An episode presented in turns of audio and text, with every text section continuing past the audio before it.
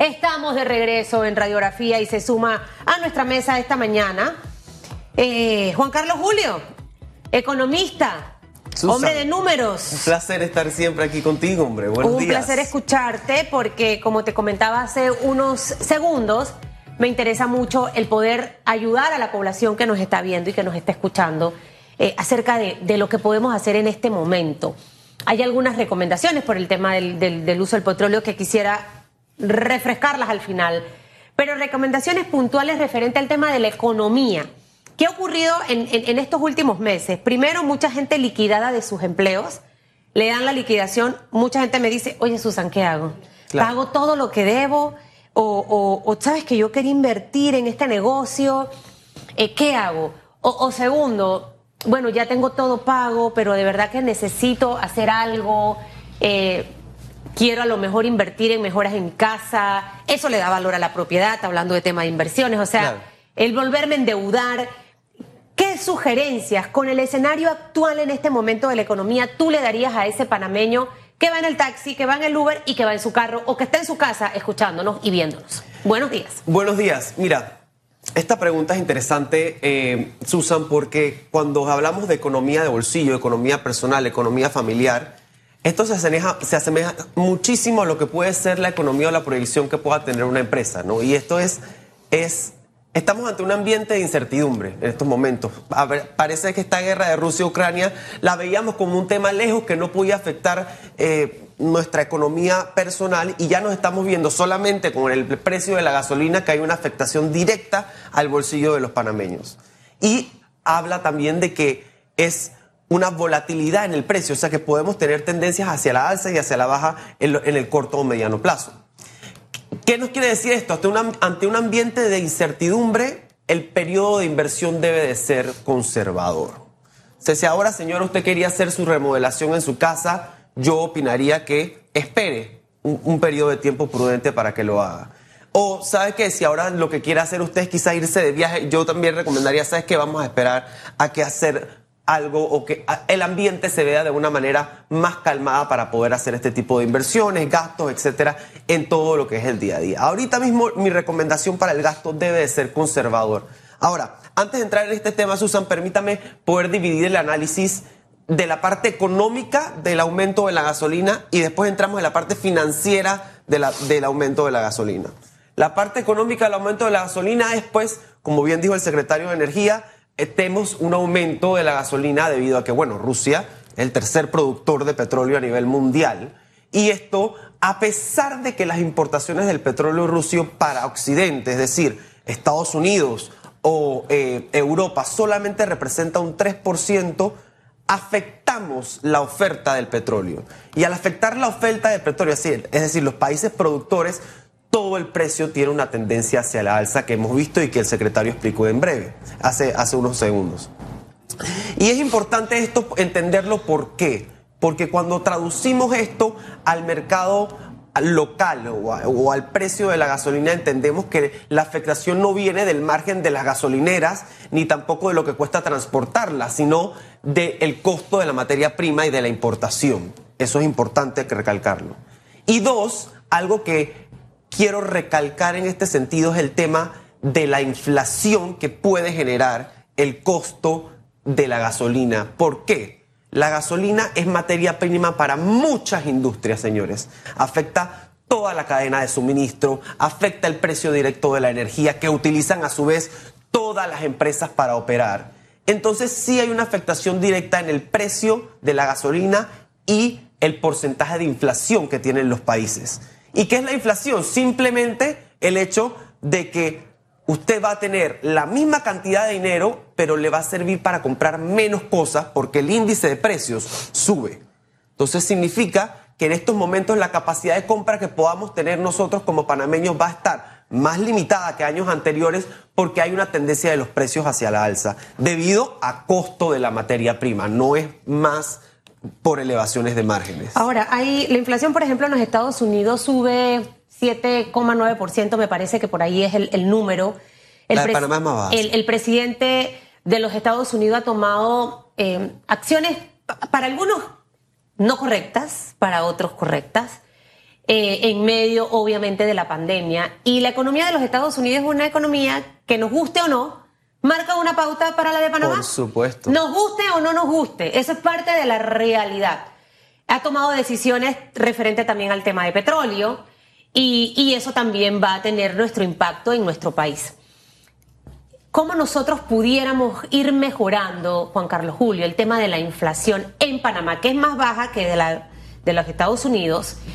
¿Y cómo podemos, de una manera u otra, también...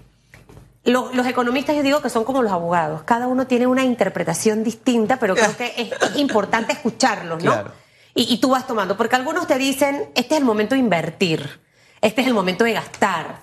Tenemos que generar confianza en el consumidor, de irse al mall, de ir al restaurante, porque necesitamos que la plata circule Claro. y no que la plata esté guardada. ¿Cómo hacemos en este momento con un escenario tan complicado donde hay mucha gente desempleada? Y yo me imagino que tú que eres activo en redes sociales, la gente te escribe muchísimo por el tema de oportunidades laborales. Hay una desesperación. Y en el grupo de la juventud todavía más, Más. porque ese grupo está afectado por todo lo que ha ocurrido en los últimos días. El gobierno ha establecido un plan de reactivación que muchos dicen que no conocen. Me gustaría saber si tú estás clarito con ese plan de reactivación. Esa sería la primera pregunta. La segunda, ¿qué hacer en este momento para empezar a movilizar la economía? Y definitivamente que una parte fundamental le toca al Estado, otra parte fundamental le tocaría al sector privado y otra parte nos toca a nosotros A como nosotros. población.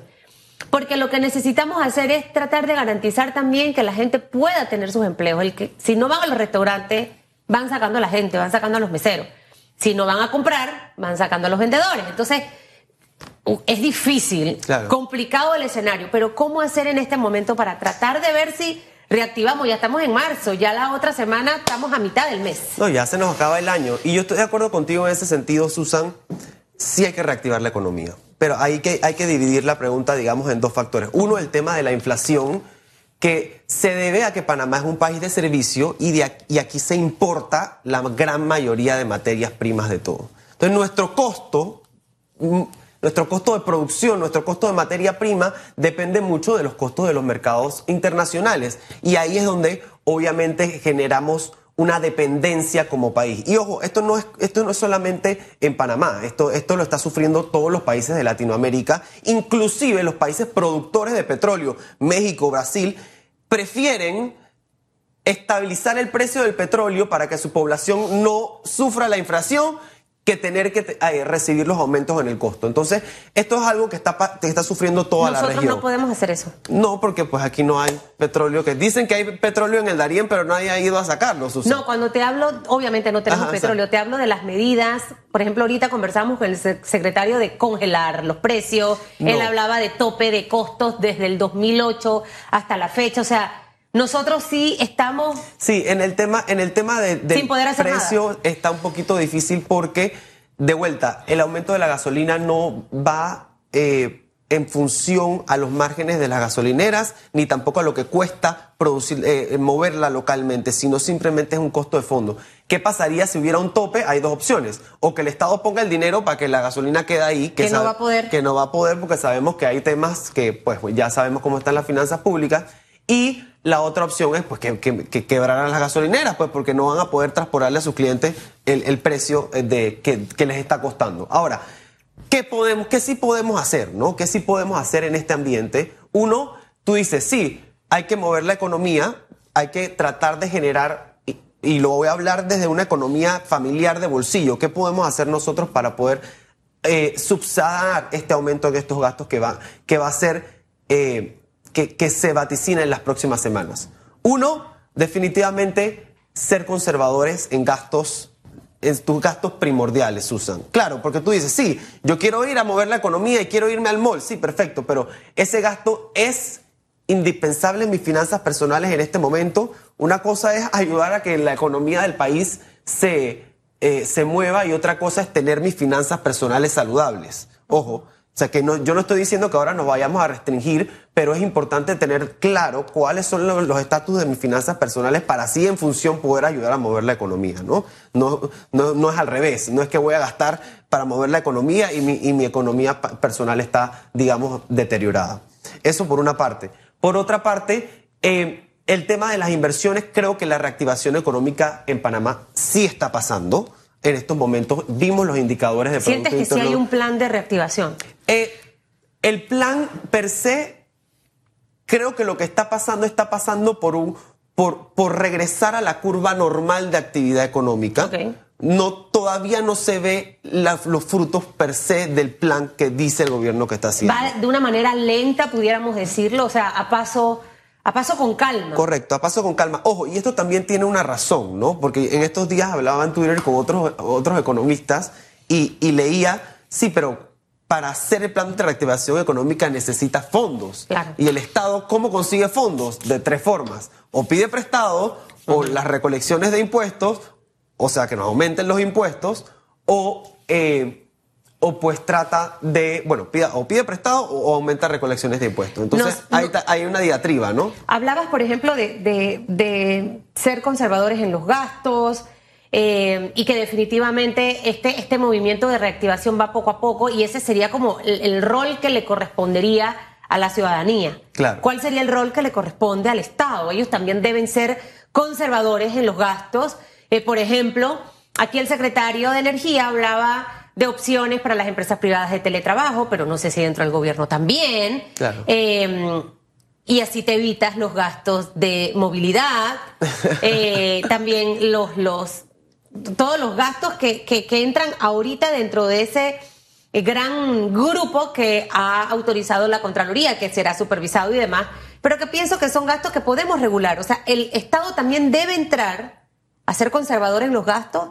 El Estado debe seguir endeudándose, ya que nuestra deuda es altísima en este momento. O sea, ¿cuál, es, cuál sería ese camino correcto por parte del Estado en este momento? Mira, hay una diferencia importante entre reducir el gasto y optimizar el gasto, ¿ok? Porque reducir el gasto en el Estado puede tener en la economía una afectación, digamos, en ambas partes, ¿no? El Estado se vuelve más eficiente, pero también hay menos dinero en la calle que está proveyendo el Estado para poder mover la economía. Pero yo sí me voy al hecho de optimizar el gasto, que significa más que lo que se va a gastar sea cosas necesarias y a su vez que generen inversión para mover la economía. Eso es importante y es vital. Y claro, así como nosotros en nuestras casas estamos en un proceso de que tenemos que priorizar las cosas para poder que nuestro presupuesto dé, asimismo tiene que ser tanto la empresa privada como el Estado, para poder optimizar los gastos en todos los sentidos, ¿no? Y, va un poquito de la mano con lo que, con el plan de reactivación económica que el gobierno ha comentado. Eh, ¿En qué nos vamos a fiscalizar? Van a ver, ¿en qué nos vamos a focalizar? Van a haber inversión, inversión pública que va a generar por medio de la construcción permeabilidad directa a la reactivación económica, en cuáles son los sectores en los que vamos a a invertir para que ese dinero que se traduce en, en, mayor actividad económica permee a las familias, porque esa es otra, Artusan. Tenemos un indicador de PIB muy bonito, pero vemos una cantidad de gente que no tiene empleo y a su vez también cantidad de personas que, que están afectadas en, su núcleo familiar, en sus ingresos. Entonces, es un poquito de ambas cosas. Eh, priorizar el gasto y optimizar el gasto en las finanzas públicas. Priorizar y, optimizar, me encantan esas dos palabras. Así mismo es, yo creo que tenemos que irnos por ahí. Y por ahí todos al final. En todos los sentidos, el gobierno, la empresa privada y nosotros en nuestra economía. Ayer mencionaba el, tu colega, el señor Argote, eh, que Panamá es un país que se va a recuperar. O sea, nosotros... Eh, eh, estamos, y de verdad que esto no es que lo quiera decir Susan, ah, bueno, es que le está tirando flores al gobierno, no, está demostrado, somos una de las mejores economías de la región, Imagínate, estamos ahí con Chile, ahí de la mano eh, trabajando. ¿Esto qué representa y cómo le saco provecho a esto? Viendo también que el presidente se reunió con el VP de Milicon, el traer realmente las inversiones, el, generar proyectos grandes. Eh, Argote habla mucho del tren a Chiriquí, siento que es como una bandera de él. Yo creo en los proyectos grandes, realmente. También creo en los chiquitos. Pero, pero ese mensaje de optimismo, para el panameño. No todo está perdido.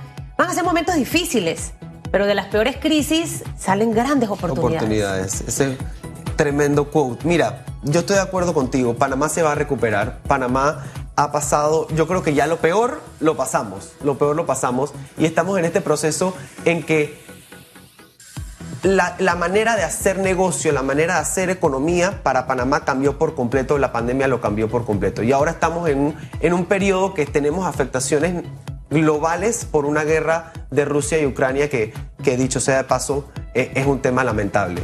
Pero, ¿cómo podemos traducir eso a nuestra economía familiar, señores? Ser conservadores, tratar de ser proactivos en las generaciones de ingresos y adicional, eh, salir salir porque yo creo que Panamá se va a recuperar lo más rápido que, que muchísimos de otros países de la región. Así que no solamente tenemos que estar seguros de, de, que estamos en un país que va a prosperar, sino contentos de que sí. quizás estamos en una mejor posición. Y trabaje duro, no se quede echado en su casa. Toda esa gente que me llama y me dice, ay, que te digo, ¿qué, qué hiciste hoy? Claro. ¿Cuántos currículos volviste a enviar? ¿Volviste a arreglarlo? O sea, no se quede en esa zona de confort salga de esa zona de confort que vamos a salir adelante, pero hay que esforzarse, Así hay que estar es. enfocado, tener un plan de trabajo para que las cosas resulten. Gracias, mi queridísimo Juan Carlos Julio, por Gracias, haber estado Susan. con nosotros. Yo espero que usted pase un excelente fin de semana. Eh, Celestino, coordina que ya llegó la hojaldra, por favor, esta garita. De... No, te estoy hablando en serio. Esa? Yo quiero la hojaldra, vamos no, para allá. Mm -mm. ¿No? Lamento ah. informarte que la hojaldra y el bistec es mal. No puede ser. La, la bandeja de chicharrón y demás, de eso te doy. Pero yo tengo un antojo desde ¿En hace serio? días. Exacto. Entonces el señor Hugo Famanía, Celestino, coordina la, la, el traslado, por favor. Que tengan buen viernes y nos vemos el lunes si así Dios nos los permite ser felices y que nada ni nadie lo amarle.